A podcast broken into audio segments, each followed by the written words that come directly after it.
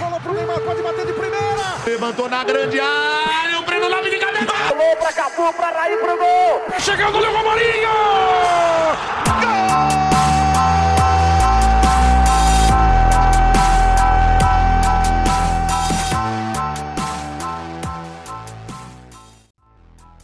Fala rapaziada, tá começando o segundo podcast Retranqueiros e eu tô aqui hoje para compor a minha bancada com Gabriel Bueno, Lucas China, diretamente de Mongaguá, Raul Balduino e Roger Vitorino. Os mesmos da semana passada Até se rimou. sucedem aqui e hoje. Até rimou, hein? Roger Vitorino, Raul Balduino, Você gostou, né? Você gostou. Lucas Chino.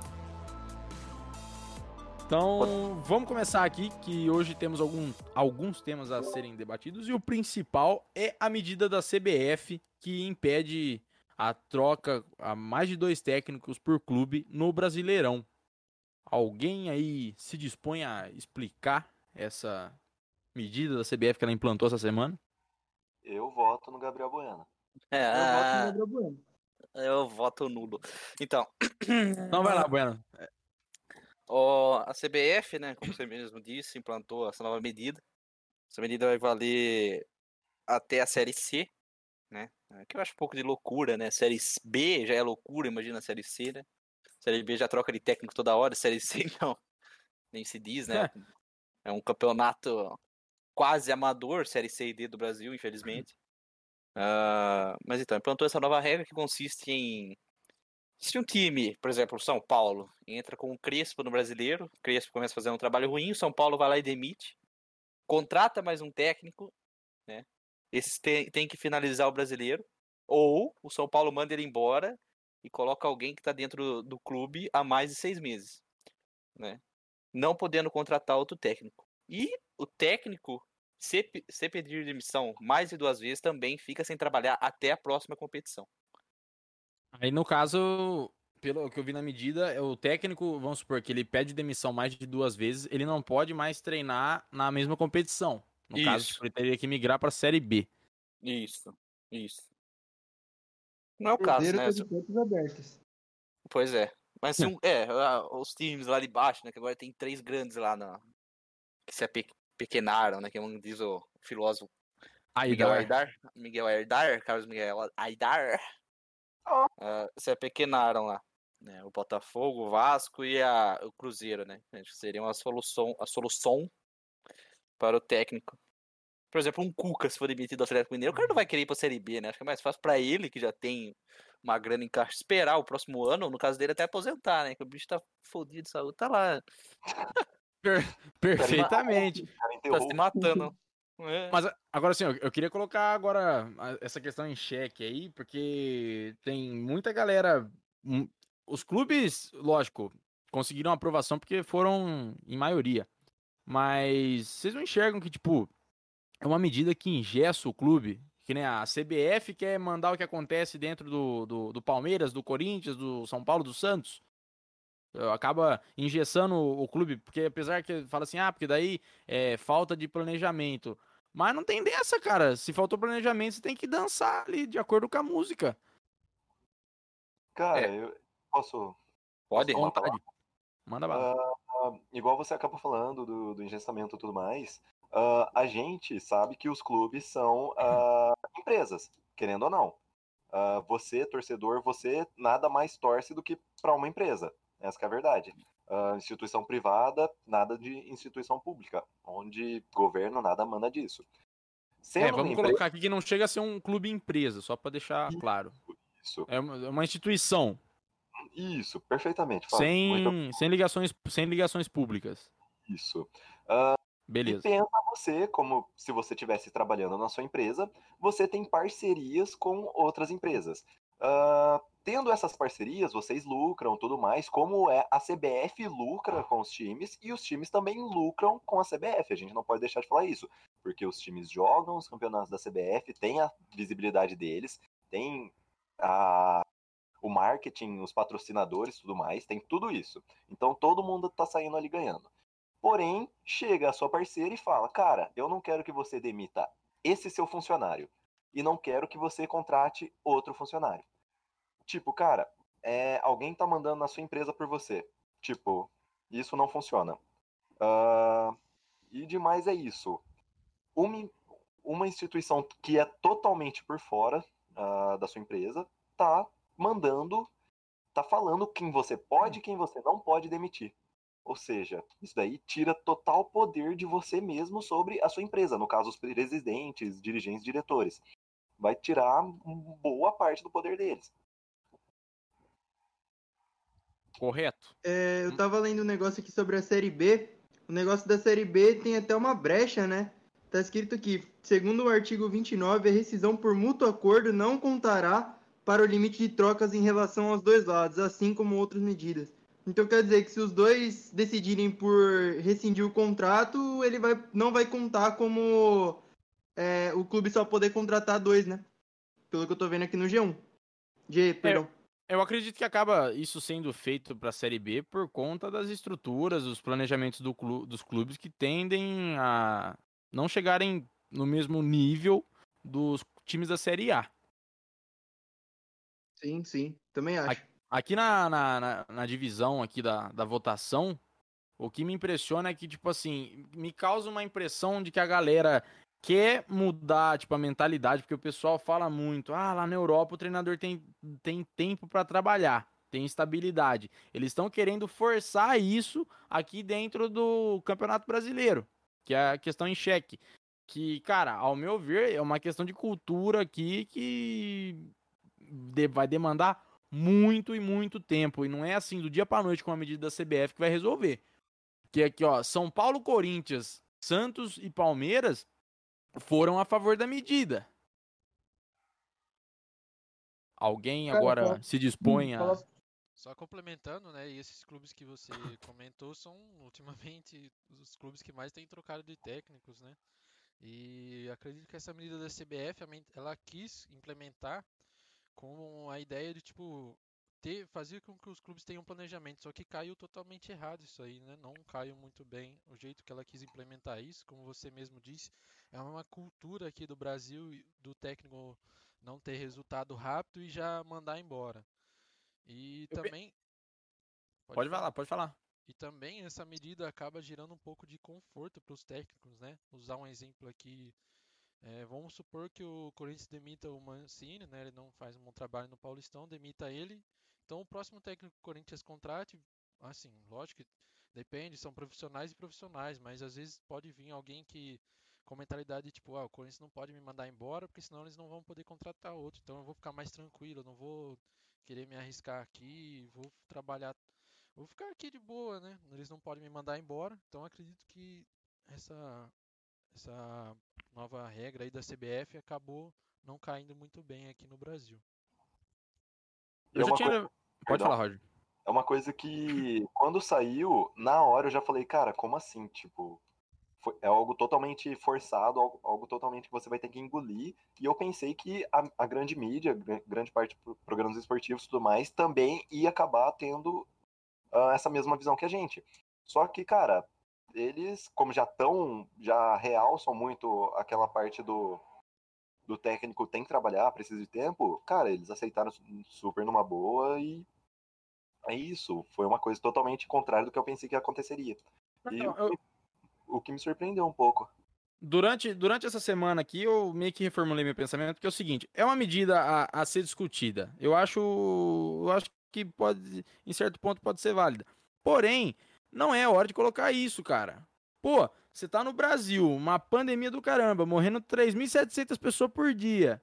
Uh, é, crise, cara, crise, crise financeira. Os clubes se contorcendo aí pra encaixar planejamento financeiro para tentar fechar no azul. Aí você vem com uma medida dessa, eu acho que não é hora, entendeu? Você tem que, tem que se dar um tempo a discutir. Pode ser válida? Pode ser muito válida. Pô, estabilidade dos caras, mudar a, a, tentar mudar a nossa cultura aí, de trocar treinador aí, tudo a curto prazo.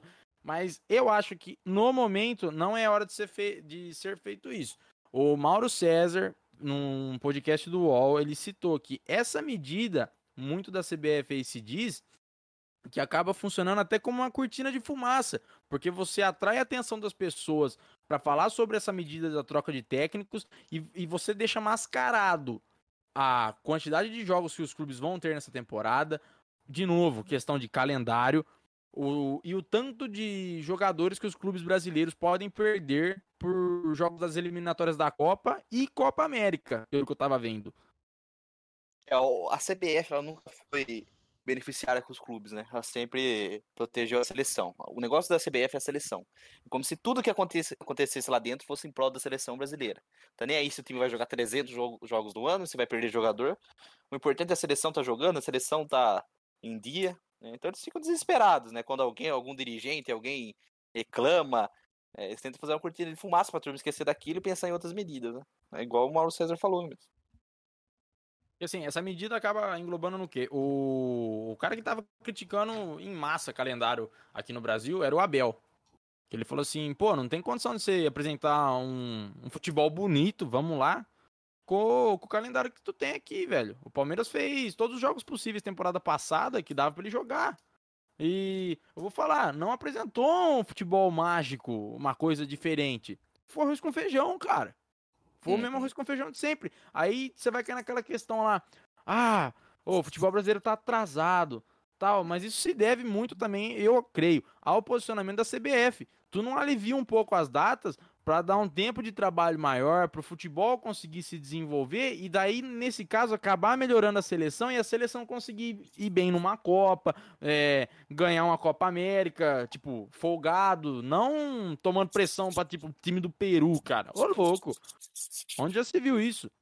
É, exato. Exatamente. É, até complementando essa questão do calendário, essa semana assisti uma entrevista do Danilo Avelar, né, do Corinthians, ele falou um pouco do calendário europeu. Ele que atuou por muito tempo na Europa, né, ele comentou, falou que é uma loucura o calendário brasileiro, como ele viveu na Europa. Ele falou assim que, cara, como que, você, o jogador vai ter um, um alto rendimento, como que ele vai manter uma temporada em alto rendimento, sendo que Vamos por os clássicos, né? Na semana. Quarta e domingo. O cara joga na quarta noite, na quinta já tem que treinar, na sexta tem que recuperar, né? Tem toda aquela rotina deles. Na, no sábado já tem concentração. Então não dá tempo do cara realmente descansar, ter para aquele tempo para não ter lesão, né? Então, e, bem diferente do calendário europeu que joga, não sei exatamente como são os jogos, mas eles jogam e tem um bom tempo para treinar, para manter o atleta bem fisicamente. Né?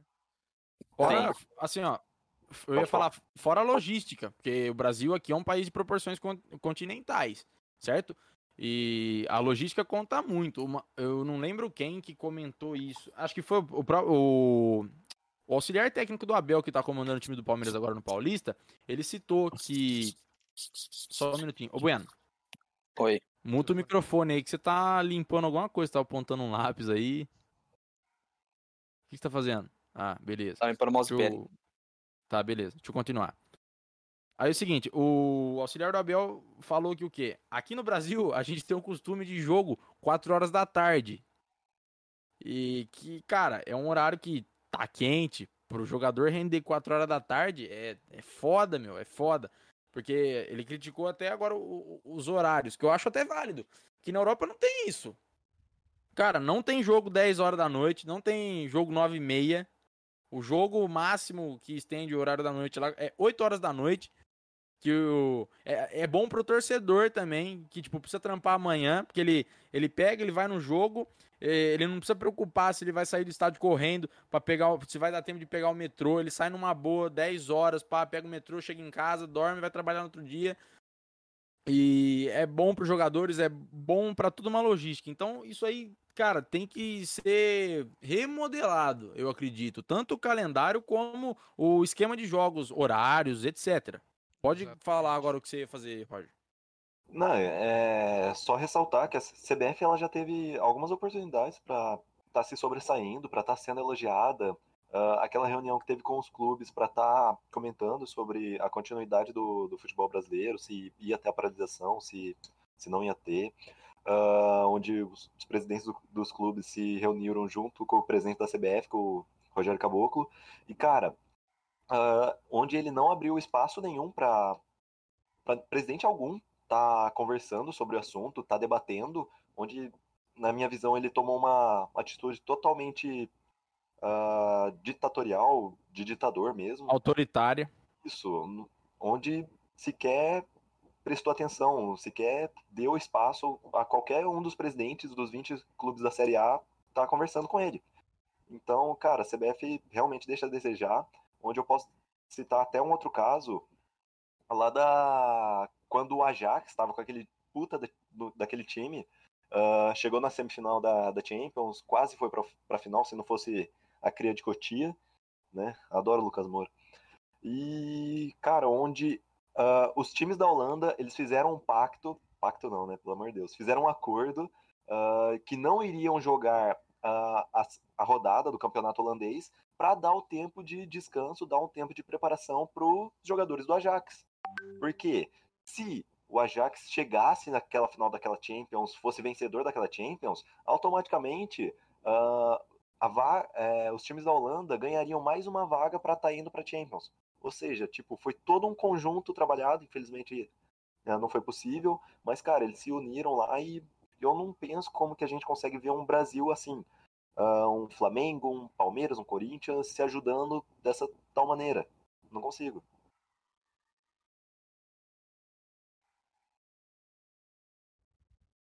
Desmuta, Fábio, sua mula.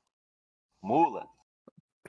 Falou do mudo lá. Rapaziada, dois segundos, toca o barco aí, rapidão. Mas. Não, deixa, deixa eu voltar. Ele tá na pauta, velho. Deixa eu voltar, mano. Ah, então vamos tocar enquanto ele tá gravando ainda, né, mano? Pra eu pegar a guitarra.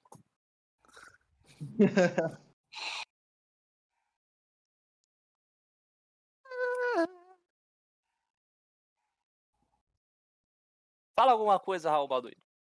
Voltei, Alô, voltei. galera. Opa, fala, Fábio. Cortou. Ah, onde, Valeu, Raul. onde paramos? Onde paramos? Oi? Onde paramos? Oi. No Roger. Onde paramos? Ah, eu falando da. Ele falou do Ajax, do, da Holanda. acordo. Não, aí você chegou até finalizar. E agora a gente o quê? toca o barco? Com o barco. Toca o barco. Mais ninguém, então, pra falar sobre a medida da CBF? Alguém quer fazer um último comentário antes da gente passar pro próximo tema? Né, tranquilo. Tudo certo. Suave. Tudo perfeito. Então, vamos lá. Próximo tema, vamos falar de Palmeiras e temos como pautas o novo reforço Danilo Barbosa e a base do Palmeiras no Campeonato Paulista. Vamos começar pelo Danilo Barbosa, Roger Vitorino, palmeirense aqui da bancada. Danilo Barbosa é um bom reforço? Cara, eu vejo como um bom reforço, principalmente da forma que ele veio. Ele veio por empréstimo, é um jogador que tem mercado na Europa, atuou muito bem, principalmente lá em Portugal, junto com o Braga, quando o Abel Ferreira estava no comando. Ah, a gente tinha entrado numa outra pauta. Danilo chega para ser titular? Ao meu ver, no momento, não. Bola para ser titular, ele tem. Mas no momento, chegar num time que foi campeão de tudo, a melhor temporada da história do time, na minha opinião, ah, ele não, ele vai ter que ralar bastante para estar lá. O Danilo também é cria do Vasco, lá, né? Saiu em 2014 do Vasco, direto lá, se eu não me engano, pro futebol belga, Standard Liège, que é um puta num time lá na Bélgica. E, cara, ele saiu numa safra muito boa lá do Vasco. O Vasco, que antigamente tinha uma das melhores bases do Brasil, chegou. Ele chegou junto lá com aquela molecada do Felipe Coutinho, o Alex Teixeira, ah, o Alan, que tava no Napoli, agora tá no Everton, que tá jogando um bolão. Então, cara, excelente contratação e tô muito ansioso para ver o futebol dele, porque sou muito sincero em falar que não conhecia. Conhe- vi um pouco dos lances dele logo depois que surgiu o boato da, da sua contratação, mas sou bem sincero em falar que não sei muito dele. Então, o Danilo Barbosa, ele é, ele é volante, né? Eu Hum. creio que o Palmeiras trouxe ele pelo fator de Felipe Melo tá em idade avançada. Não sei se o Palmeiras vai fazer um contrato de renovação muito extenso ou se ele vai sair. Ele E quer um também- contrato de dois anos, né? É, pelo que tá sendo especulado por enquanto é isso. E Cara, também Tá com 38 já, quer contrato de dois anos Isso. pra terminar E com ta- 40. E também tem o fator da molecada. Temos Patrick de Paula, que é volante. Temos Gabriel Menino também, que é volante. Volante barra lateral, mas vamos colocar que ele é volante. E temos o. Esqueci o nome, cara. Danilo, Gabriel Menino, Patrick, é, o Danilo. Que também é, cara, volantaço indiscutível pra mim, é titular fácil do time do Palmeiras. Então, e a molecada, por ter feito muito sucesso na Libertadores, cresceu o olho europeu aqui e pode ser que saia alguém. Por enquanto, nada. Tá rolando sondagens do Chelsea em cima do Gabriel Menino, mas por hora nada concreto. Eu creio que o Palmeiras já tá fazendo essa contratação para repor uma eventual saída.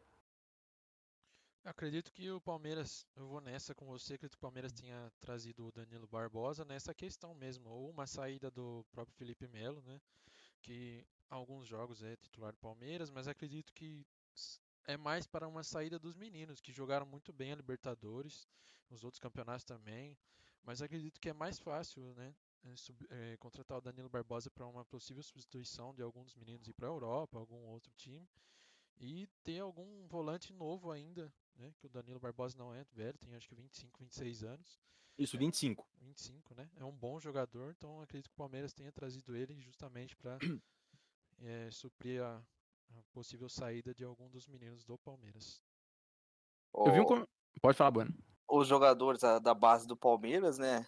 Se vendidos, podem render quanto? Uns 500, 600 milhões Palmeiras? Que é inclusive o valor da dívida que o Palmeiras tem, né? Cara, eu vou, vou ser bem, eu vou ser bem sincero. Eu acho que a molecada consegue render um, um, um, um bi, velho. Eu acho que consegue. Porque. Qual, qual foi o valor do que venderam o, o Anthony pro Ajax? O valor do Anthony? Milhões, foi. Foi, é, cento, cento, e poucos milhões, cento, não foi? Foi mais, foi mais de, que o Pedrinho, né? De euros, de euros, não é? Acha? Não, aí você tá falando do Neymar. Não, não, não, então, pera, pera lá, pera lá. De reais. Perdão, perdão, perdão, perdão. Ai. Desculpa, desculpa, desculpa. Pode dar risada. Eu errei nessa, errei nessa. Caralho! Não, não, se cortar, Caralho, Anthony. Essa vai Paulo... pra dentro. Errei, São errei, Paulo tá perdão. Tá... São Paulo tá nadando dinheiro. Não, mas pode continuar. Foi o quê? Uns 117 milhões? De reais. Foi, por aí, por aí. Então, cara, uh, 117 milhões de reais. O Chelsea estava rondando em torno de 88 milhões no Gabriel Menino. Certo. Olha, numa boa. Para mim, o Gabriel Menino, pelo futebol que acho que. Eu acho não. Pelo futebol que tem, pelo que desempenhou, já é convocado pela seleção. Ele. Chegar mais de 100 milhões. Ele, cara, ele vai muito mais fácil de, de, do valor do Anthony, exemplo. Certo? Sim. Pelo time que tá indo também. É, o poderio é, financeiro pô, do Chelsea é muito maior pô, que o do Ajax. 88 milhões, cara, vamos lá, cara, vamos fazer, vamos fazer negócio aí. For pra vender, vamos vender direito. Só entendeu? que assim, quando o time ele dá essa, essa média aí de compra, ele costuma aumentar um pouco isso aí depois. Né? Isso daí é uma, uma primeira proposta pro Palmeiras tentar fazer a contraproposta, né? Lógico, o Palmeiras pode recusar, pode negar, falando, não, não quero de primeira, que pode achar desrespeitoso, como alguns clubes do Brasil já fizeram com alguns jogadores. Mas o Palmeiras provavelmente vai negociar, sabe que precisa de dinheiro, sabe que tá com dívida, sabe que nada é eterno, inclusive a Crefisa não é eterna no Palmeiras. Exatamente. Então precisa pagar as dívidas, precisa fazer um caixa. O jogador jovem no Brasil é para fazer caixa, não é, pra, não é só para infelizmente, né, essa é a realidade. O Palmeiras fez certo, conseguiu ganhar título com o jogador jovem. Só que no Brasil, o jogador jovem ele é para fazer caixa. Né? Você não vê nenhum outro time aí explorando tanta base sendo campeão, igual Palmeiras foi agora ou o Santos há anos atrás. Né? Talvez o São Paulo lá com o Lucas Moura, mas nada perto do que o Palmeiras e o Santos fizeram. Eu tava, vendo uma, eu tava vendo uma estratégia hoje, eu li em alguma página da mídia palmeirense, hoje no Facebook. O pessoal comentou que a mentalidade do Palmeiras está seguindo mais ou menos a mentalidade do Borussia e do Bayern. Eles, quando eles vão pro mercado, agora, devido à cautela, eu creio que o Palmeiras mudou a mentalidade de, de fazer compra agora, né? Em vez de você ir atrás e, cara, comprar um borré por 80 milhões de reais, você vai lá e, tipo, você busca. Um... Vamos dar um exemplo aqui. Eu sei que é de posição diferente. Você busca o próprio Danilo Barbosa, por empréstimo. Você tem opção de compra dele depois. Não é um jogador tão caro. Não é um jogador caro. Só que assim, ele é, ele é novo e tem futebol potencial para mostrar, que foi os exemplos do, dos laterais que o Bayern buscou. Me recordo o nome dos laterais aí que eu não lembro, gente, que eu, eu, eu li na página. O Pavar. E tem o um outro. O Davis, o... É, então. Entendeu? Era um, era um pessoal que você. Não era tinha uma mole- mercado, era. É, era uma molecada aí que, aspas- tipo, os caras pegou porque falaram, ó, cara, tem- ali, ali tem muito potencial. Po- po- Pode-se dizer o próprio caso do Palmeiras quando foi contratar o Vinha também, que veio do Nacional do Uruguai. Sim.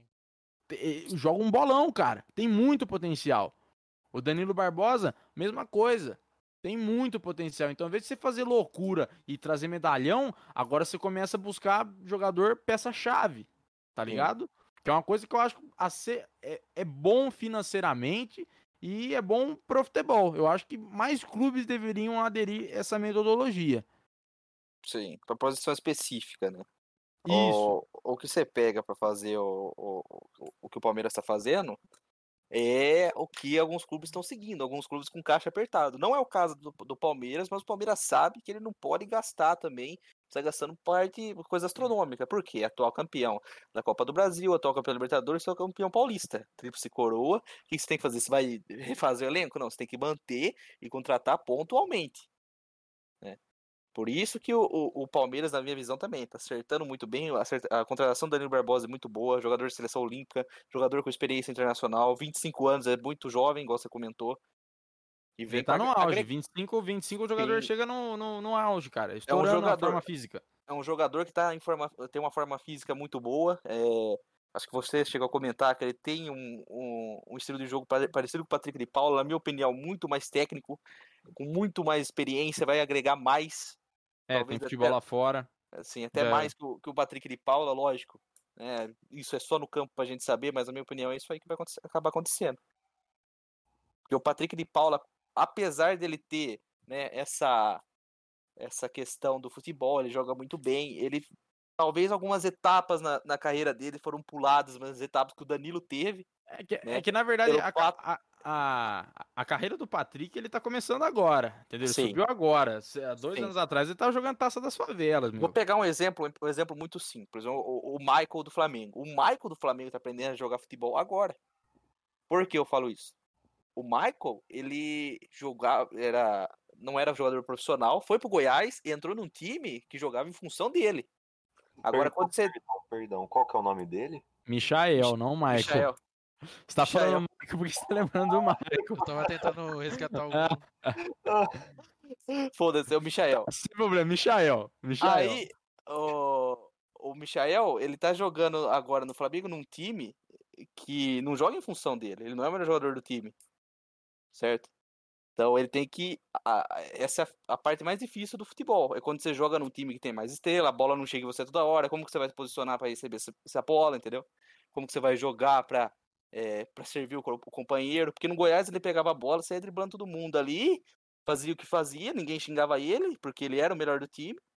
É o mesmo caso do Patrick de Paula, quando jogava a Taça das Favelas. Veio, teve acho que um período de base no, no Palmeiras, né? Um meio curto. Teve, teve. Foi, foi curto, né? O período de base dele. É, ele jogou acho que dois, dois anos, um ano e meio na base aí, já subiu profissional.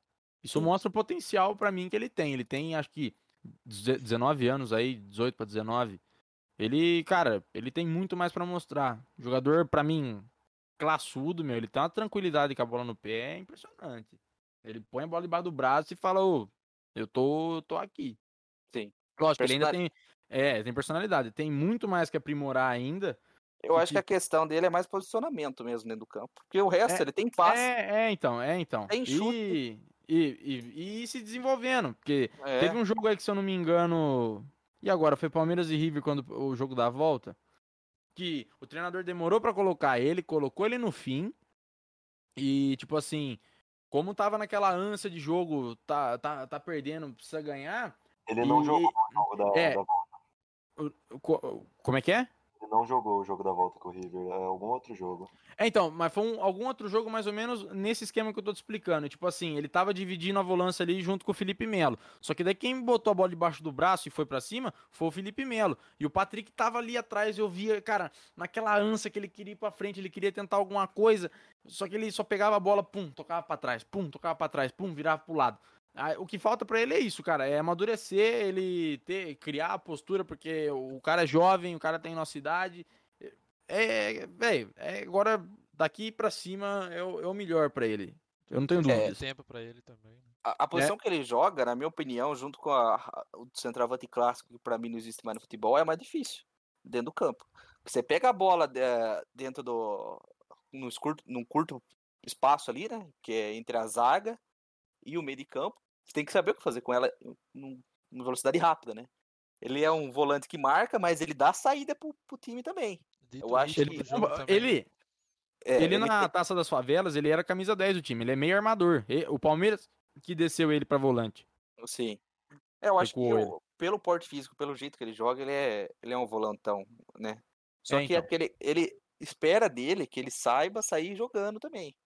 E o volante, ele não pode pegar essa bola que nem você falou. Lógico, você sonha, você toca a bola pro lado, pensa o jogo. Só que você tem que tocar a bola pro cara sabendo que essa bola vai voltar em você. O que, que você vai fazer depois que você receber de novo? Pra quem que você vai lançar? Você vai fazer Então, um toque? Esse Isso jogo que que eu, tá faltando, entendeu? esse, esse jogo que eu citei dele foi um jogo, pra mim, dele, atípico. Foi um jogo atípico dele. Porque geralmente ele não faz isso. Ele, ele tem muito já disso aí. Faz as coisas caso pensado, ele joga o tal. Joga futebol, porra. Sim. Esse aí foi um jogo, tipo, cara, a cabeça dele devia estar o quê? Pô, tô com medo aqui, tem uns caras medalhão aqui do meu lado aqui, o time tá perdendo, não sei o que eu faço, vamos tocar aqui do lado. Por isso que foi um, foi um jogo atípico. A atmosfera do jogo tava, tava, tava pesada. Então ele precisa só aprimorar pra mim, eu acho. Ele precisa aprimorar isso, cara. E ganhar massa e outras coisas. É isso aí. Deixa eu ver. China, quer fazer algum comentário? Por enquanto tá tranquilo. Não, não, mano, por enquanto tá suave. Ah, então beleza. Cara, eu acho que o papel. Ó, aqui a gente tá falando já da base do Palmeiras. O papel da base no Paulista é o quê, cara? O Palmeiras vai. tá jogando com a molecada. Tá mostrando peça nova aí. O Giovani, que é atacante. Novo, bom, bom, garoto bom. Fabinho, que é volante também. Muito bom volante. Tem muito mais pra apresentar. E, velho, é isso aí. Tocar o terror com a base no Paulista, porque esse negócio de jogar Paulista com time profissional aí, não sei não se vai virar, hein? Ou, É. tipo, profissional não. É, modo de dizer, tipo, botar o time titular. com o titular. É, que nem a gente tá comentando, né? Tudo que a CBF faz, a Federação Estadual replica. né? Então a FPF ela vai replicar. Ah, você tem jogo aí? O problema é seu, cara. Joga aí. Nem aí você vai ter final da Copa do Brasil, joga o jogo Palmeiras e Corinthians aí. Corinthians no quarta-feira antes da Copa do Brasil. Não deu nem a semana pros caras descansar. Ninguém tá nem aí, não. O problema é seu. Ah, é outra competição, vocês podem ganhar? Foda-se. É assim que a FPF pensa. Importante pra. Já falou, não, a a competição tem que ter- terminar dia 23 de maio? Meu Deus do céu. Não tá vendo o que tá passando, né? Infelizmente. Eu queria que o futebol continuasse, mas não vai dar. Então por que, que tem que terminar 23 de maio? Entendeu? Agora. Exatamente. Agora não vai dar mais, né? Eles vão ter que mexer o- no calendário deles ali. Eu acho que tem a pressão da, da CBF em cima disso, pra não conflitar jogo com o Brasileirão, é óbvio, né? Daqui a pouco começa a Copa do Brasil, como é pros times que já estão na, na fase de grupos da Libertadores, começa a Libertadores, e aí como que fica? Você tendo que jogar um Paulista junto, uma Copa do Brasil, um Campeonato Brasileiro e a, a Libertadores. Cara, e já aconteceu um exemplo disso lá no Campeonato Goiânio. Goiânio. Goiânio. Nossa, Goiano. Isso, que, que, que dicção horrível, me, me perdoem. Ah, Michael, Mas... Você tá muito bastião aí, velho. Goiás. Perdão. Mas aconteceu lá no Campeonato Goiânio. Ah, Goiano. vai, vai, vai, mete Tá lá. Vai, vai. Já entendeu que é do Goiás, pô. Isso, é do Goiás. Onde o Atlético Goianiense terminou o Campeonato Brasileiro, o Atlético Goianiense ainda tinha final do campeonato pra jogar. Tipo, velho, ridículo. Os caras jogaram 38 partidas, os caras, não lembro o time que disputou a final com, com o Atlético, ficaram se preparando só pra bosta daquele jogo. Ficaram um ano se preparando. Isso daí tá parecendo, cara, os campeonatos paulistas dos anos 80, 90, que era tudo no outro ano. Campeonato brasileiro, por exemplo, do São Paulo, que eu lembro, né? Eu, eu lembro assim, né, que eu vi. Que era 86, a- o Campeonato Brasileiro de 86 foi decidido em 87. Foi, lógico, igual esse ano aqui. Mas vai acabar acontecendo esse ano de novo, né? Eu É acho, assim. provável, É provável. Com certeza. porque, Cara, o calendário tá mais apertado do que tá na temporada passada. Temporada passada ainda teve o início normal, padrão. E, cara, vai acabar com o jogador, velho. Vai acabar com o jogador. Que nem o São Paulo mesmo, lógico, a gente tá falando do Palmeiras ainda. Mas que nem o São Paulo não deu férias pro time, e aí, como que vai ficar? Uhum. Tá dando férias agora, tá aproveitando esse tempo aí que tá. Só que chegou um técnico novo. Se der férias aí, ah, vão dar férias aí, chega, vão treinar perto na hora que voltar a partida. Não tem como, cara. Não tem como. Né? Eu acho, que é, eu, eu acho que é o seguinte, ó. Ano passado, quando começou a pandemia, que os clubes já ficaram quatro meses parados, agora é hora de fazer que nem o Palmeiras fez, meu. Você dá uma folguinha aí, 15 dias, porque não vai ter mais tempo pra nada. Vão ralar, cara. Porque o pau vai torar aí esse ano e não tem outra solução. O problema do, no Brasil é que o time ele tem que escolher qual competição ele vai jogar. Lógico, na Europa, isso daí tem muito também. Né? Só que, por exemplo, o Manchester City ele consegue jogar a Barclays e jogar Champions. Sem problema, porque o calendário cabe, cabe o calendário dentro da, da- do, do planejamento. Voltamos ao calendário. É? Entendeu? Tudo, tudo, cai, tudo, cai, tudo cai nessa coisa. Lá na Inglaterra, de novo, dando um exemplo de novo, desculpa, Bueno. Ah, falar. você deu o exemplo do City. Cara, lá na Inglaterra é sensacional, porque tem a Barclays, a Premier League, perdão, que não tem mais Barclays agora. Tem a Uhum. Carabao Cup e a FA Cup e Champions, Europa League, para quem classificar. Cara, os times botam ah, molecada. Liverpool, City, coloca os, mole os moleques de 17 anos para jogar. FA Cup, eh, Carabao Cup, que é a mesma coisa equivalente aqui à Copa do Brasil. Os caras já colocam a molecada lá na pressão e, cara, é normal pra eles. Coisa normal. E eles Então, já é, é- é uma questão, é uma questão cultural, né? Porque, tipo, a- aqui, velho, a Copa do Brasil te leva pra Libertadores, então já, já começa aí já. E a premiação da Copa do Brasil é a maior das nacionais. Pô, é, tem, tem, tem N fatores a serem debatidos. Eu queria perguntar pra vocês aqui se. Posso trocar de tema já? Com Pode. certeza. Então vamos lá, o próximo é o São Paulo. E o São Paulo essa semana anunciou o reforço do Éder. O Éder chegou no time, centroavante, que jogou na Inter de Milão, que por sinal trocou seu escudo hoje. Uma bosta. Coisa feia. E o São Paulo anunciou hoje também o William, que foi ex-jogador do Palmeiras, se eu não me engano, formado na base do Palmeiras. O Palmeiras dispensou ele porque ele tinha um problema no coração. Palmeiras Palmeiras é sem coração. Vamos lá, eu queria ouvir agora do China e do Bueno, que são os comentaristas são paulinos da bancada.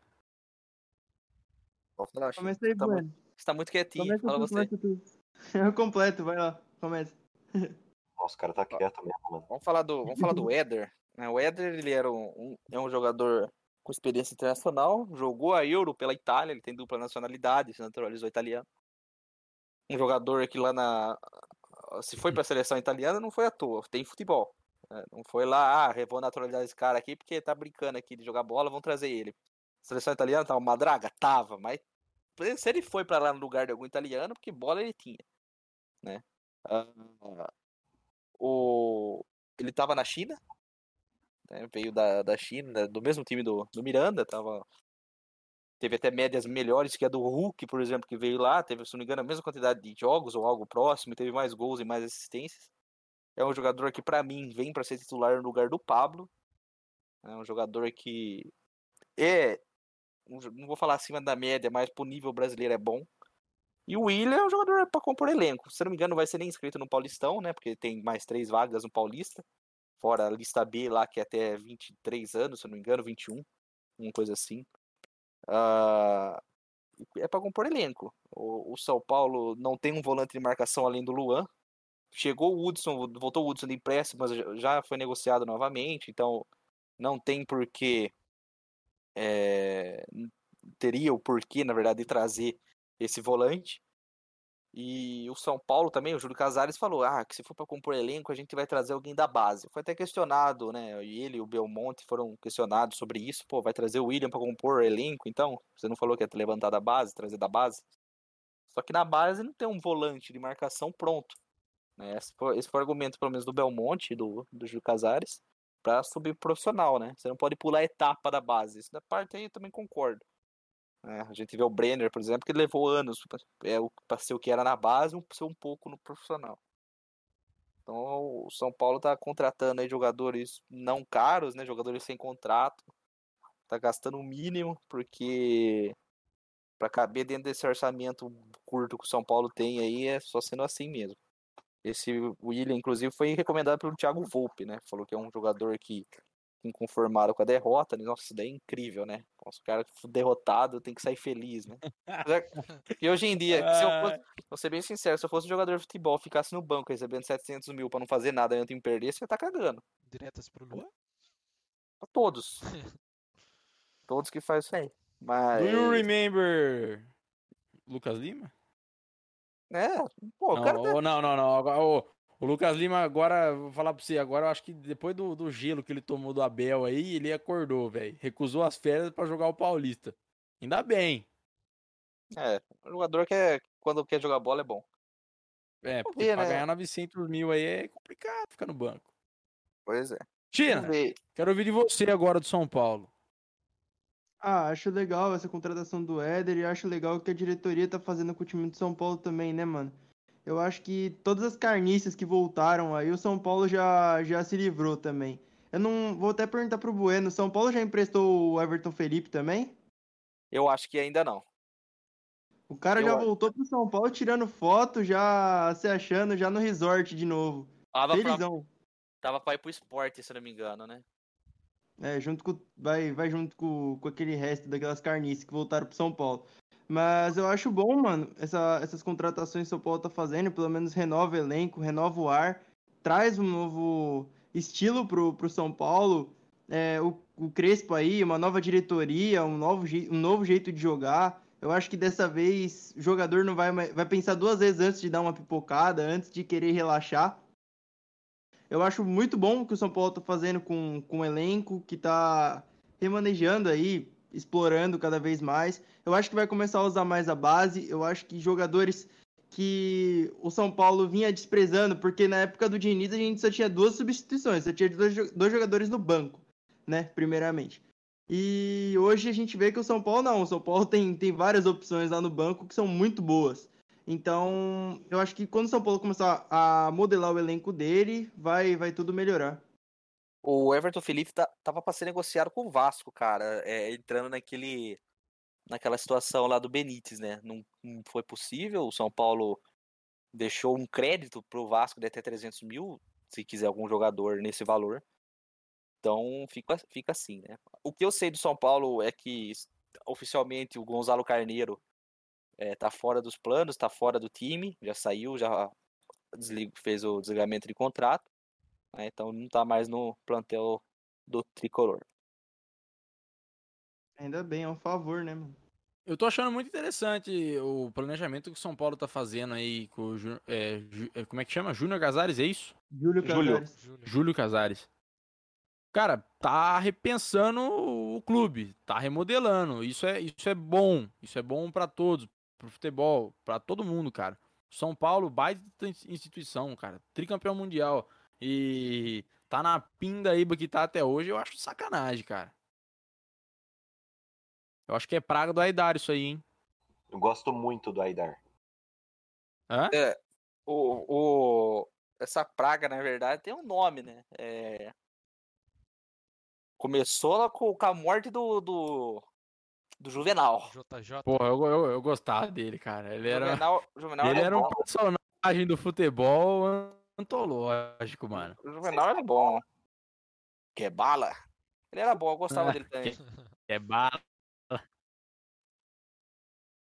O China que gosta do Juvenal Juventus. Pô, É, eu- adoro.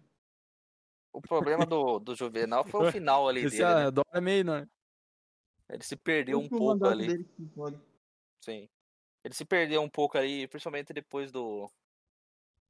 Daquela derrota para o Atlético Mineiro. Começou a falar muita bobagem. Já dá pra ver que ele não estava mais apto para estar na presidência do clube. Infelizmente veio a falecer depois, né?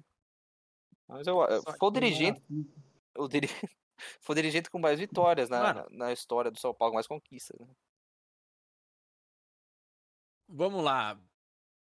Pegando essa onda do São Paulo remodulando tudo aí, temos Alex, ex-ídolo não, ídolo do Cruzeiro, ídolo do Palmeiras, gol antológico no Rogério Ceni.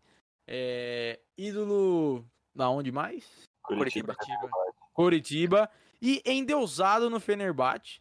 Tem até uma Lá estátua na Turquia. Tem até estátua lá, sensacional. É o novo treinador das categorias de base de São Paulo, cara. É tre- Novo treinador sub-20. Eu achei fenomenal, cara. É, o, Alex, ele faz parte daquele grupo lá de jogadores que quando tá dentro do campo ele lê o que tá sendo jogado, né? Não é aquele jogador que entra, ah, é um, um robozinho. Tem vários que são assim, ah, faz isso, faz aquilo, ele só faz aquilo.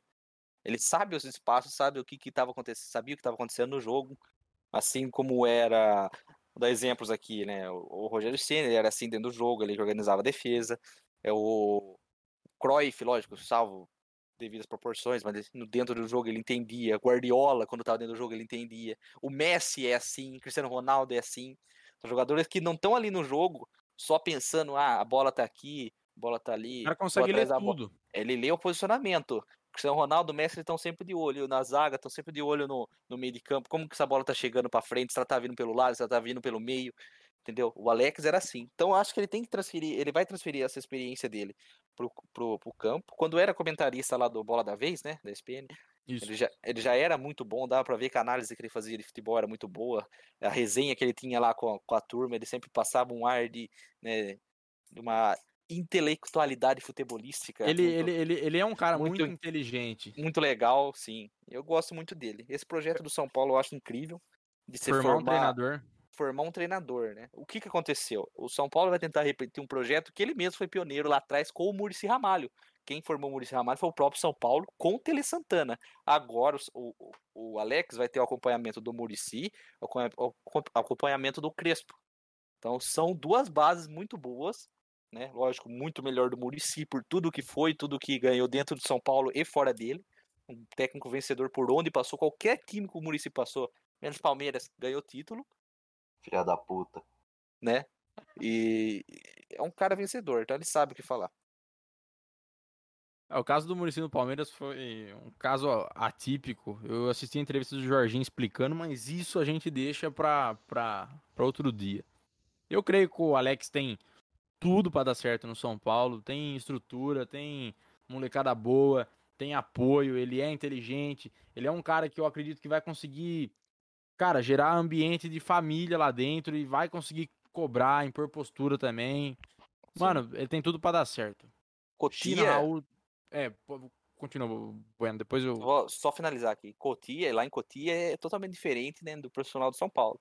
Lá foi mantido, o São Paulo chegou a ganhar nesses tempos aí, a Libertadores, Sub-20, se, se eu não me engano. Chegou a ganhar vários títulos desde a formação de Cotia.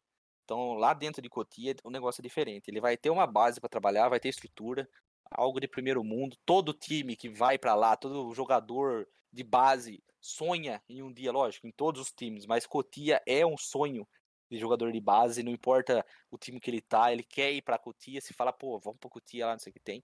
É um trabalho muito bem feito, às vezes erra na dispensa de alguns jogadores, como errou num jogador que dispensou e o Palmeiras contratou, né? Só que na maioria das vezes. Hendrick. Gabriel Sim. Jesus.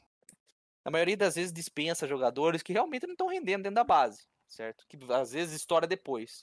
Não é o caso do Hendrick, né? Talvez seja o caso do Gabriel Jesus que veio estourar depois na, na própria base. Eu não lembro, o Jesus jogou na base de São Paulo? É, eu não ele sei se foi... não chegou a jogar, mas o São Paulo foi atrás dele, mas depois abriu mão. É, o que tem, o que o, o, o São Paulo tem é rigidez com peneira, né? O, ah, o... tá. Não, é que o, o, o, caso do Hendrick, na verdade, ele, ele, ele jogou na base lá em Cotia mesmo. Sim. E depois teve desavença lá, queria trazer a família e o São Paulo não concordou. Daí o Palmeiras pegou, abraçou o moleque aí, cara, tá estourando. Sim. Você tem casos aí na, na base do São Paulo que, né, jogador, porque nem o Cafu, que para mim, se não for o maior lateral de todos os tempos, tá lá no top 3, tranquilo, lateral direito. De novo, a questão lateral direito de todos os tempos. É, ah, continuamos, Daniel... continuamos, continuamos. Daniel Alves falou que ele era o maior, né?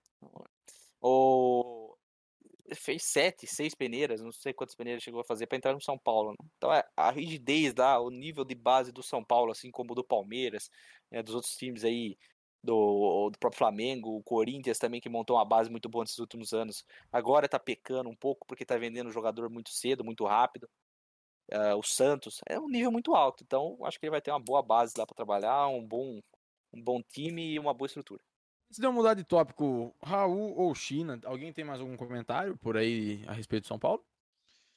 Não, só falar que isso daí é muito importante. Não, pode falar, Raul, pode falar. Desculpa, cortei. Não, só complementar, Não. e acredito que o Bueno tenha comentado tudo sobre o Alex, né? É um baita, um ba- uma baita pessoa, um cara extremamente inteligente que vai ter uma base gigantesca na mão para trabalhar, né? E vai ser lapidado aí é, no São Paulo, que tem a base muito boa, como já comentei, e vai ser um, tem tudo para ser um baita treinador no futuro.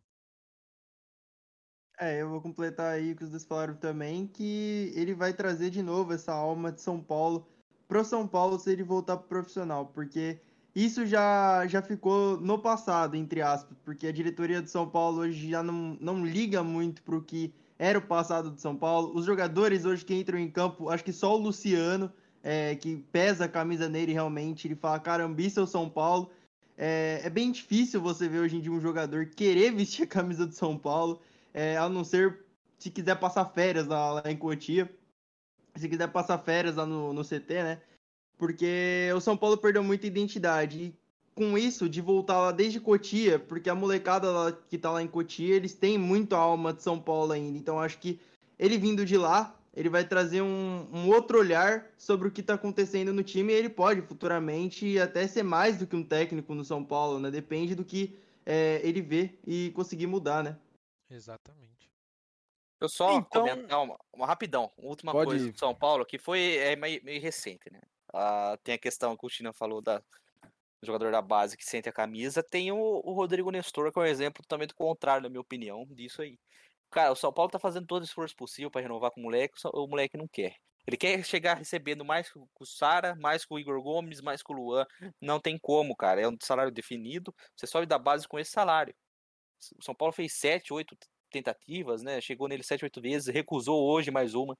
Então vai embora. Não quer jogar no São Paulo? Sai. Sai do São Paulo. A gente que é jogador quer jogar. Está lá dentro, tá? Ai, não vai jogar. Ai, meu empresário não quer.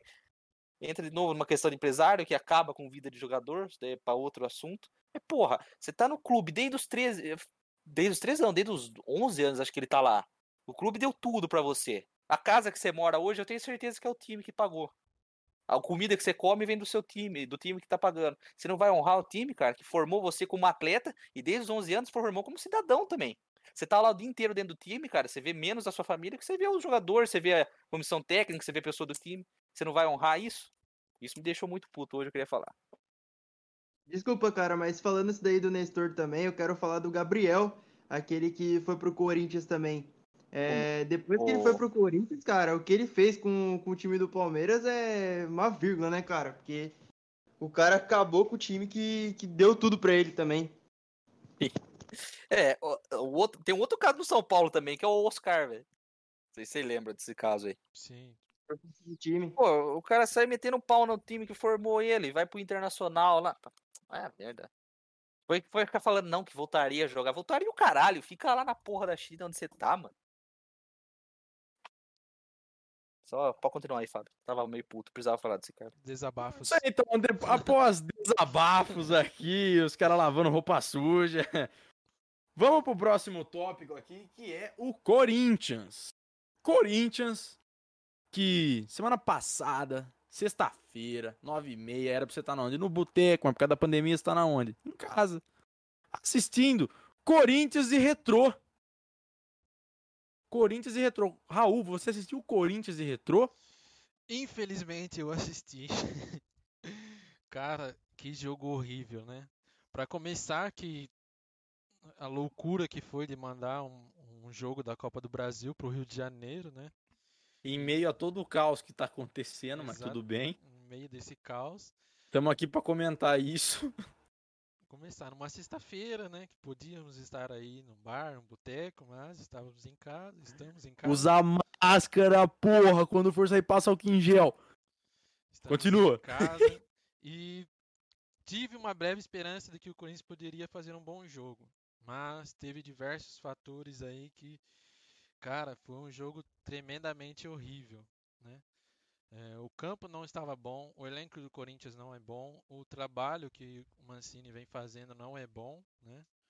E deu no que deu. O Corinthians abriu o placar 1 a 0, gol do Mosquito, se não me engano, já até esqueci porque tão ruim que foi o jogo.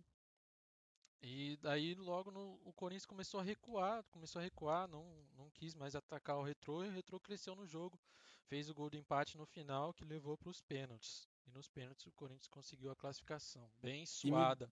time do Retrô que tem uma baita de uma estrutura lá em Pernambuco, se eu não estiver enganado. E, cara, eu fiquei realmente surpreendido com a capacidade dos caras, velho. Porque é a primeira, deles se eu não me é- engano, é, é a primeira Copa do Brasil que eles disputam e, cara, vou falar pra você, fez feio não, cara. Fez Não. frente pro, ó, fez frente pro Corinthians, velho. Fez frente pro Corinthians e o Corinthians eu acho legal começar a abrir o olho aí, porque, velho, é muito sério. É muito sério você quase cair pra um, pra um retrô. Desculpa se eu estiver desmerecendo. É um clube aí de fundação muito recente. Tudo bem, tem uma baita estrutura, mas assim, vamos falar, não é um time com tradição. Se tratando de tradição, Corinthians é tricampeão da Copa do Brasil, certo? Então, eu acho que é, é hora do pessoal abrir o olho aí, botar ordem na casa. Aparecer alguém, algum algum santo torcedor corintiano que, cara, é, remodula esse clube, porque eu tô, tá irreconhecível. Exatamente. sem. Desculpa cortar, mas só complementando Pode, raciocínio. pode falar, Raul, depois o Roger. É, sem desmerecer o retrô, mas pela história que tem o Corinthians, né? Pelo, pelo poder que tem o Corinthians, né? Financeiramente, tecnicamente tem jogadores muito melhores que o retrô.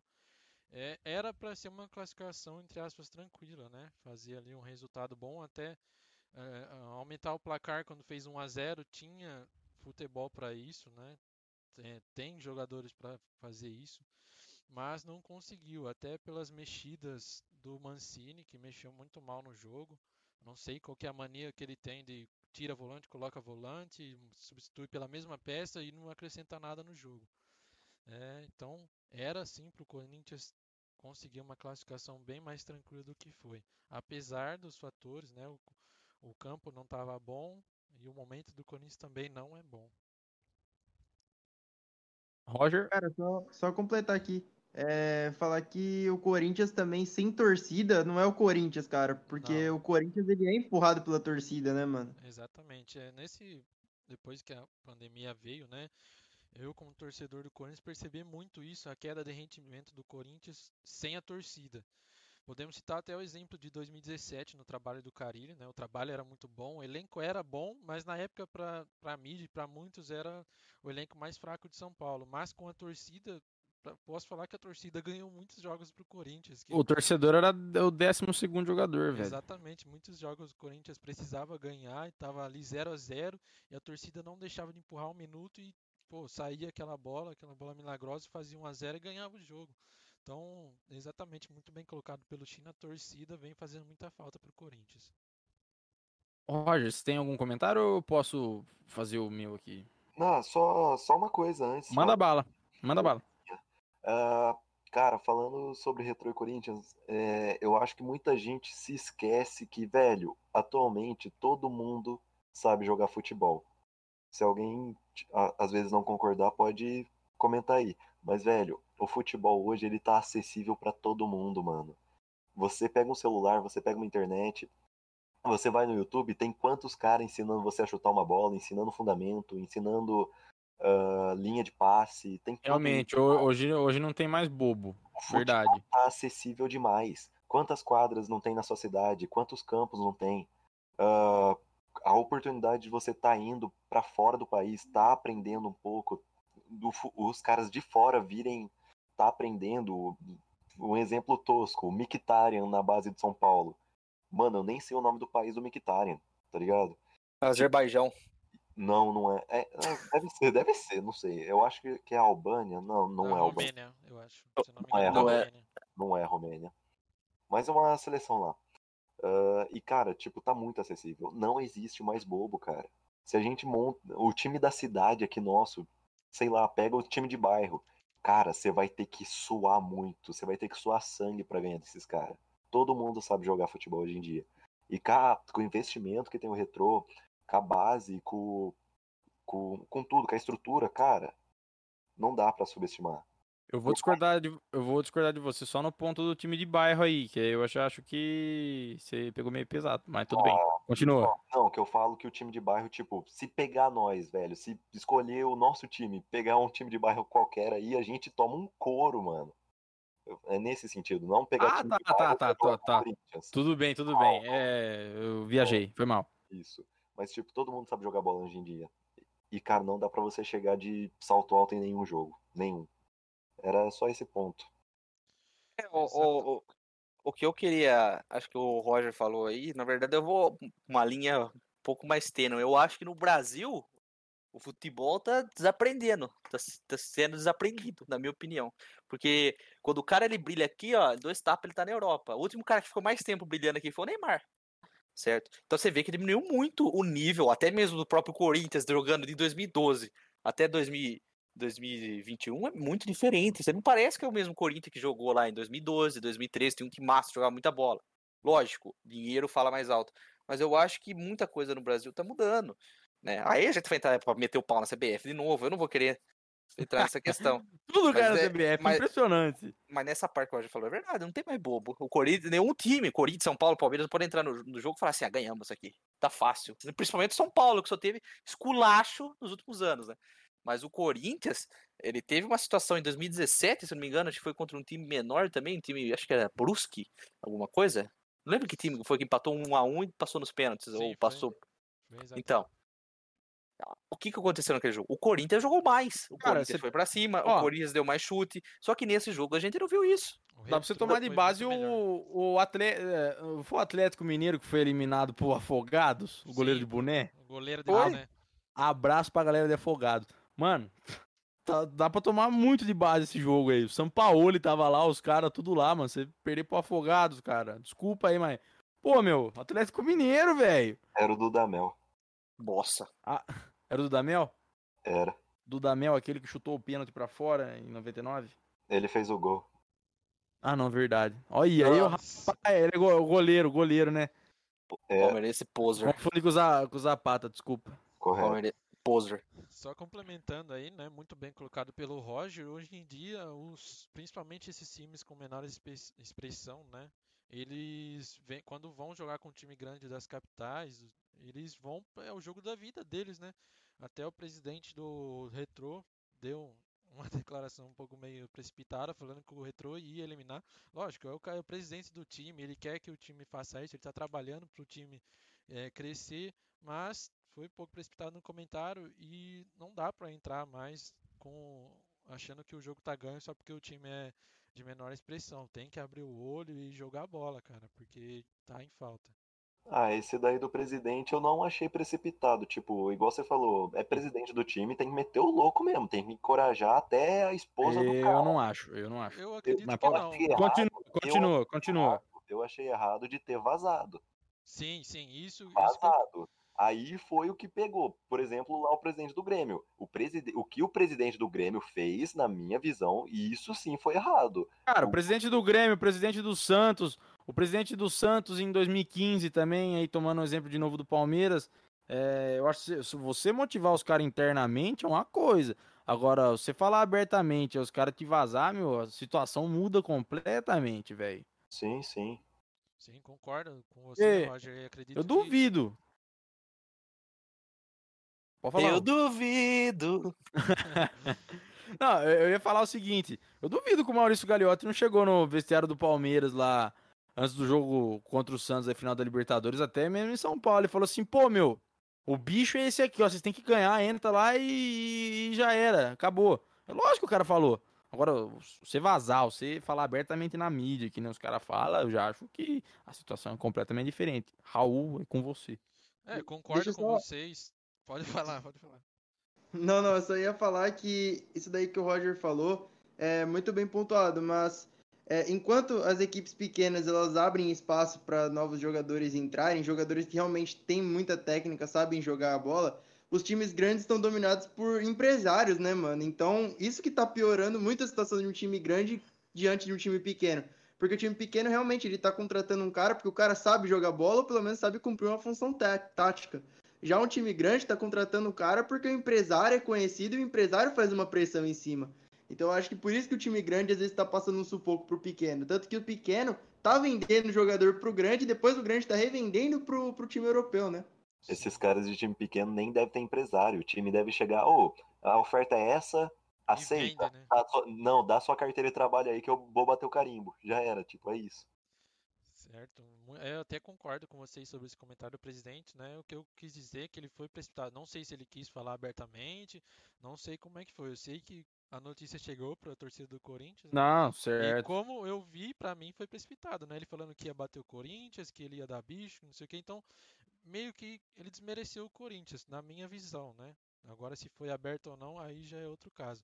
Mas concordo com vocês, até os próprios presidentes do Corinthians, acredito que muitas vezes já tenha chegado no vestiário e falado, pô, vão ganhar desses caras aí, quem que é esses caras? Nunca ganharam nada. Lógico que fala isso aí, tá no futebol, muita gente fala, mas tem que tomar cuidado com isso aí, de falar abertamente, ou tomar cuidado também para não vazar, né? E é uma motivação para o time adversário, assim como foi para o Corinthians, né? Usou isso como arma e no final do jogo teve até a provocação do- dos jogadores.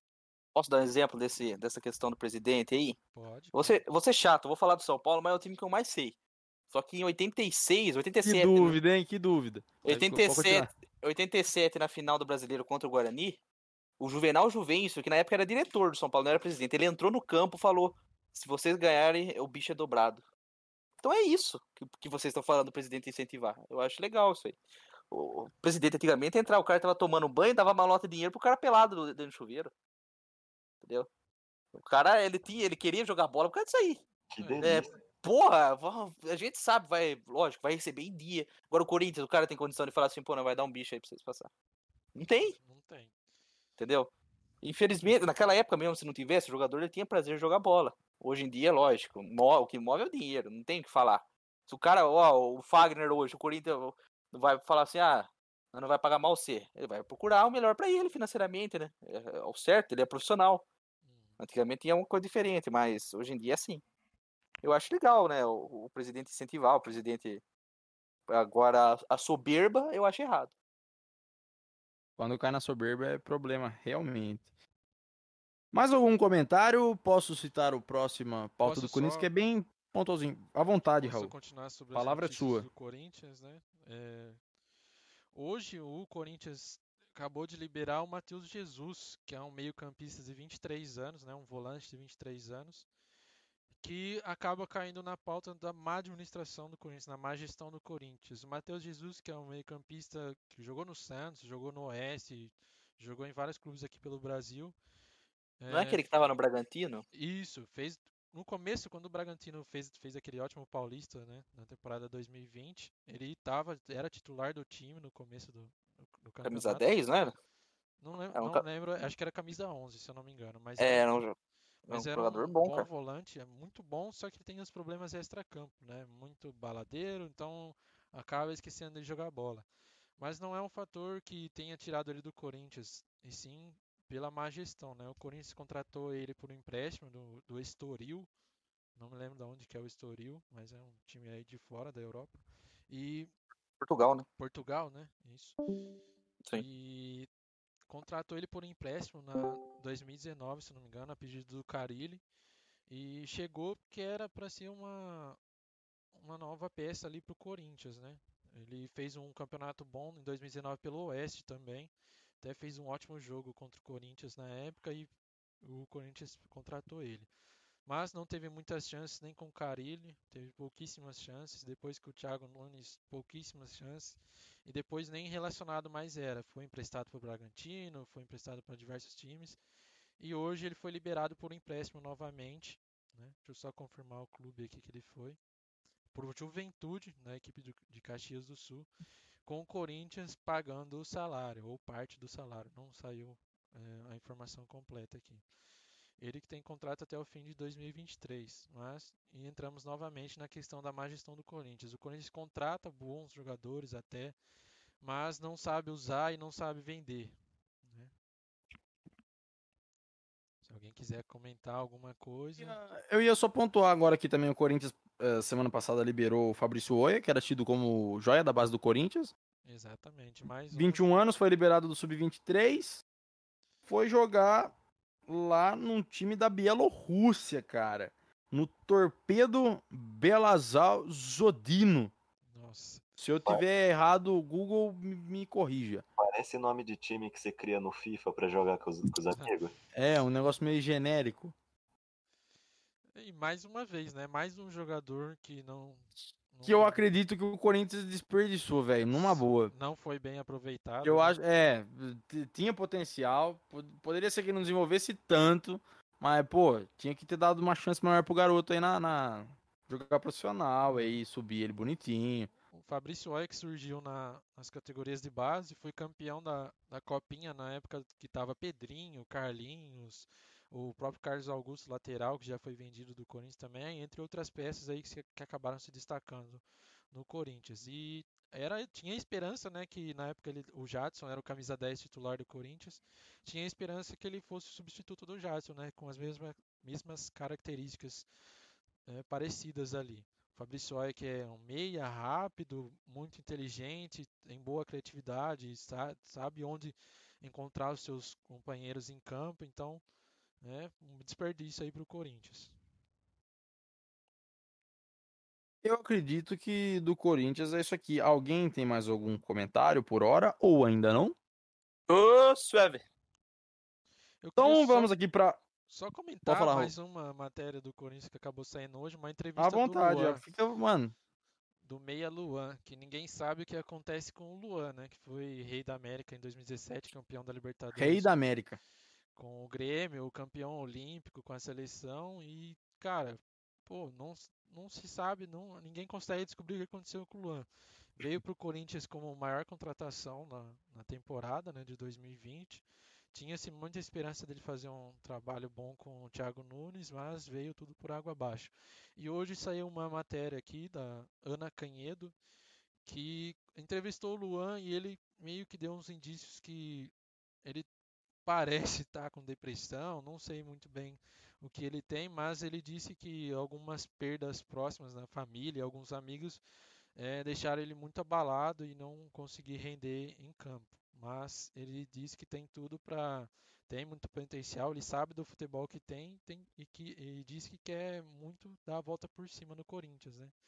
Eh, fez a primeira temporada em 2020 e agora 2021 não tem tido muitas oportunidades com o Mancini. Mas nós, torcedores do Corinthians, eu pelo menos tenho, acredito muito no Luan, porque o que ele fez, o que ele já jogou, não foi à toa. Após toda essa situação que você acabou de falar, que eu não tava sabendo, o que eu posso desejar pro Luan é melhoras, cara. Porque, pô, no Grêmio ele destruiu pra mim, jogou muito, cara, muito, e eu gostaria muito de ver ele apresentando um bom futebol novamente. Eu também queria muito ver. Eu gosto muito do Luan, acompanhei ele no Grêmio um pouco depois que ele começou a jogar bem, né? Acompanhava alguns jogos do Grêmio e, cara, ele tinha já esse estilo meio. eh, posso meio que falar alguma coisa que muita gente não gosta, mas esse estilo maloqueirão, estilo Corinthians, assim, sabe? E eu queria muito vê-lo no Corinthians, até aconteceu essa contratação, mas até agora não, não vi um futebol dele igual via na época do Grêmio. É, vamos torcer para melhoras para o Luan, que ele consiga recuperar o futebol. E vamos agora para a última pauta, que vai ser uma pauta meio rápida. Peço desculpa já ao torcedor santista que ouve a gente, que acompanha a gente. Eu, preciso me aprofundar mais em Santos, eu preciso de um comentarista do Santos aqui comigo, certo? E vamos falar do Santos. Estamos Santos que anunciou. Estamos contratando. Deixa seu currículo. Vagas Só abertas. uma coxinha na sua coca. No currículo. Ah, Novo nossa, é patrocínio. forte. É isso aí, velho. Vamos lá, vamos lá. Novo patrocínio Master do Santos após dois anos sem o patrocínio Master na camisa, ele fechou com a Samap, que é a financeira das famosas maquininhas. É, Alguém o- tem algum comentário sobre a Santos- Samap? Eu O gosto Santos- muito da Cielo. É, eu acho que foi. Ó, propaganda grátis. Eu acho que foi uma Patrocina nós. Patrocina nós. Então, eu acho que o Santos, Manda bala. o Santos do tamanho que é, não pode ficar sem patrocínio, né? Patrocínio Master, é inviável, lógico, né? É, o Santos já tá numa crise, tá com problema de- com a FIFA de pagamento de jogador, não pode contratar, etc e tal. Não sei nem se já foi essa sanção da FIFA, já passou, se é de dois anos, não lembro agora. Eu creio que passou, sim. Passou, né? Só que mesmo assim, passou a sanção da FIFA e a sanção financeira, que não pode contratar. Não pagou o Sotel até hoje, vai contratar quem? Ah, então, o Santos ele precisava, precisa de um alívio financeiro. Não sei se essa MAP vai ser esse alívio financeiro pro Santos. Parece que é uma coisa Mas- de 10 milhões, mas já ajuda, pô. Pra quem tava quebradinho aí das pernas aí, o Santos tá, velho, muito bom. O último patrocínio Master foi a Caixa. E daí teve alguns pontuais, como o Fortnite na final da Copa da Libertadores e Copa do Brasil 2015, que eu me recordo que tinha a Acer na camisa. Mas ah, depois da, desse patrocínio Master da Acer aí, depois, aí veio a Caixa. Aí o Santos ficou de 2018, acho que foi, que a Caixa saiu. Daí Sim. tava até agora sem patrocínio Master. Sim. Você vê o, o- Santos, ó. Tava até vendo uma notícia aqui, o, o- o Santos vai ter uma nova sede em São Paulo, se eu não me engano. Então é, é assim, o Santos ele é um time que ele tá lá na Baixada, então ele tem menos é, pessoas olhando ele, tem menos visibilidade, então ele precisa de um contrato da. Querendo ou não, né? Lógico, respeitando toda a história do Santos, o que é o Santos, o que foi o Santos. O time chegou na final da Libertadores, então agora ele tem- tinha mesmo conseguido um patrocínio master. É impossível o time que chega na final da Libertadores manter a camisa em branco ainda. Principalmente Então, o Santos. Eles ele- eles estão também, é, que nem você falou, é pouca visibilidade e tal. A Vila já tá com o projeto aprovado pra reforma, pra erguer um novo estádio no lugar. Erguer não, vai ser como o Allianz Parque, vai preservar algumas, pilatra, algumas pilastras do antigo estádio e vai fazer um novo por cima, que vai aumentar a capacidade, vai aumentar o turismo na região. Cara, muito melhor, baita negócio pro Santos. Sim. Ele É, na- precisa muito disso, pelo tamanho, pela grandeza que é o Santos. Ele precisa disso. Sim. Dá, o, o Santos, ele, ele já tinha, na verdade, um, um business center lá em São Paulo, né? Agora vai abrir outro sem custos. Na Então- esquina do, da esquina do estádio do Pacaembu. Isso. Agora vai ser na Alameda Santos, ali perto da Avenida Paulista. Então você vai ter um, um, um, um time, né? Que vai enxugar o que puder para manter o bom nível. Porque teve um nível bom, né? No ano passado, chegou à final da Libertadores, está com um projeto é, que é para ser longínquo, não é para ser um projeto a curto prazo. Não tem como você trazer um técnico que treina totalmente diferente do Cuca. O Cuca é o Cuca Ball, né? Ele amou a ideia do Daniel Alves bater lateral com o pé, né? Não precisa nem falar o porquê. Então, é, você tem que trazer é, essa mentalidade para o Santos, mentalidade vencedora, dentro do limite. Dentro do limite que está ali é, proporcionando o seu financeiro. Da situação que passa. Isso. Sim, sim. Ah, algum comentário? Posso ir para a próxima pauta do Santos? Cara, Cara, o- assim, perdão, posso só ressaltar um ponto? Vai lá, vai lá, Pode. Roger. O último patrocínio do Santos que eu me lembro é da Seara, com o Robinho, o Ganso Neymar fazendo a dancinha. Sensacional esse comercial. Na- Naquela época, naquela época rendia. E era É, música na Single bio- Ladies. Era Era, música- muito bom, mas era, porra. Mas é isso. Aquele time do Santos a gente parava pra assistir, meu. Fala a Não, era verdade. da hora. Não, mas só o Paulista É. também. O quê? Copa do, Copa do Brasil também. O time do Santos era da hora, hein? É, o, Não, o- então, é o que eu tô falando. Você pegou agora, você falou uma coisa que é legal. Você olha para aquele Santos, você olha para esse de hoje, você não sente confiança nenhuma que naquela época até o adversário do Santos que ia jogar contra o Santos tinha medo do Santos. É, ô, você não fala. Hoje em dia, você não cê- tem cê fala, mais é medo do Santos. É Isso. lógico. Eu não sei se o Santos vai passar da terceira fase. Vai pegar um bom time, um time que tem tradição lá na, na Argentina. São Lourenço vai decidir o jogo. O Santos ele tem como, como sempre teve, historicamente, lógico, jogou no Pacaembu, mas a Vila, ou até mesmo o Pacaembu ele já acostumou, né? Agora vai jogar em Brasília. Ou o jogo de volta, entendeu? Campo Então- neutraço. Sim, não vai ter o fator casa pro Santos. Lógico, tá jogando no Brasil, o outro time vai ter que viajar, vai ter essa logística, vai ser... Só que, cara, o Santos também vai ter que se deslocar de Santos até Brasília. Cara, aí, aí cai naquela. É... Não é um lugar o- perto ambi- ambientação, cara. Ambientação. Você tá acostumado a jogar com o Pacaembu, você tá acostumado a jogar na vila. Você vai Sim. pegar, tipo, você vai entrar no Mané Garrincha que, meu, não tem nada a ver, velho. Mané Garrincha fora de contexto, cara. Sim. É. Então- um ga... Agora, crítica. Um gasto da porra na Copa pra um estádio que você não usa, meu. Não usa. Mas tudo bem, você chega lá, Santos, arquibancada vermelha no estádio, assim, pá. Nenhuma faixa sua que você conhece, você não tá ambientado com aquela coisa. Pesa, velho, pesa. Agora, você tem. Olha, o Santos ele tem uma dependência gigante em cima do Marinho e do Soteldo. E o Soteldo tá preso na Venezuela. Na Venezuela. Então é uma coisa que o, o Santos parece que entrou num mar de azar gigante.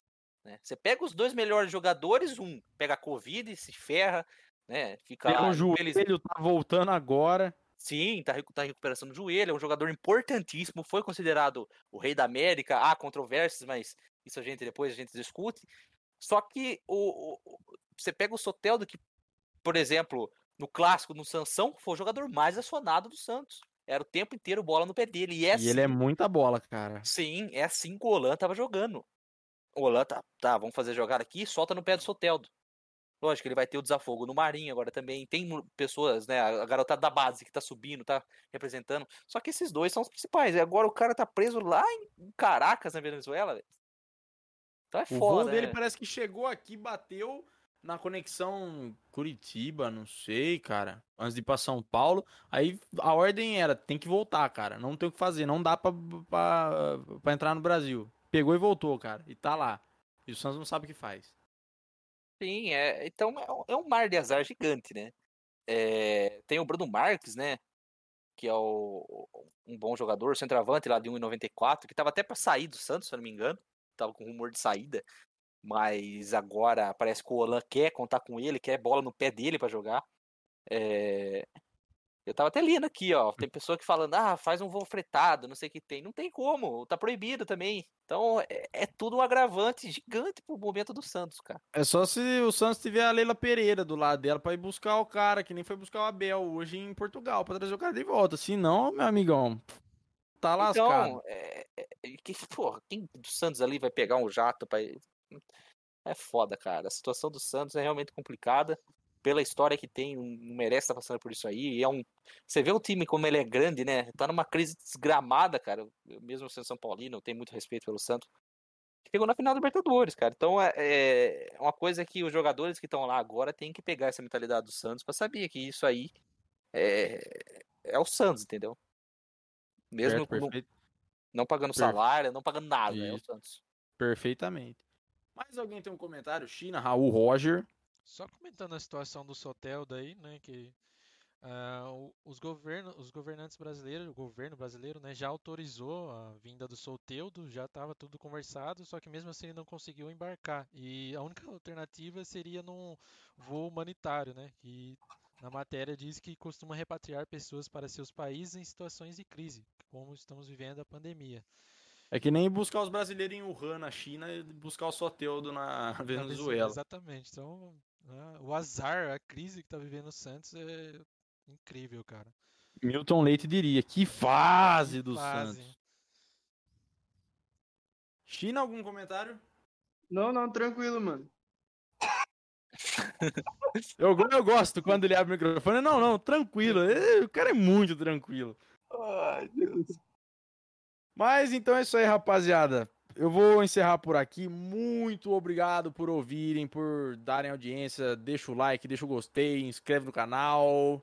ah, segue aí no Spotify, divulga pra todo mundo. Muito obrigado, Gabriel Bueno. Ó, por nada, tamo junto. Valeu, galera. Muito obrigado, Lucas China, diretamente de Mongaguá. Agora lembrou, né? É, Muito obrigado, Raul. Eu que agradeço aí, é uma honra participar desse podcast. Tamo junto, galera. Muito obrigado, Roger Vitorino. Eu que agradeço, foi a Marquiselli, tamo junto e obrigado a você que escutou o podcast. Então é isso aí, rapaziada. Essa semana vamos tentar abrir live, porque a live miou aí no domingão. Vamos tentar abrir uma live esse próximo fim de semana. E é isso. Muito obrigado por ouvirem o Retranqueiros de número 2. Fiquem em casa, usem máscara, certo? Passem álcool em gel, se preservem, porque a gente quer voltar para os estádios, a gente quer ter aglomeração, quer gritar gol abraçado com o estranho. Muito obrigado, fiquem com Deus e falou!